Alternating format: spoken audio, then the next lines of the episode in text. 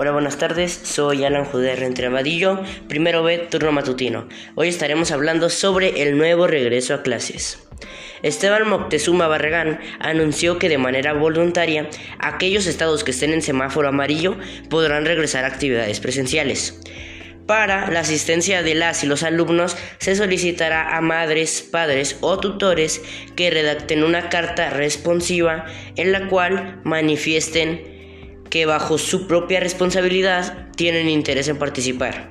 Para el regreso a clases, todos tienen que seguir las siguientes medidas. Operar los filtros escolares, tomar sana distancia, el uso de cubrebocas sobre nariz y boca, establecer un máximo de educantes y maestras o maestros dentro de cada salón de clases, priorizar el uso de espacios abiertos, limpiar permanentemente mobiliarios y equipo después de cada clase. Ok, muchas gracias por ver este podcast. Adiós.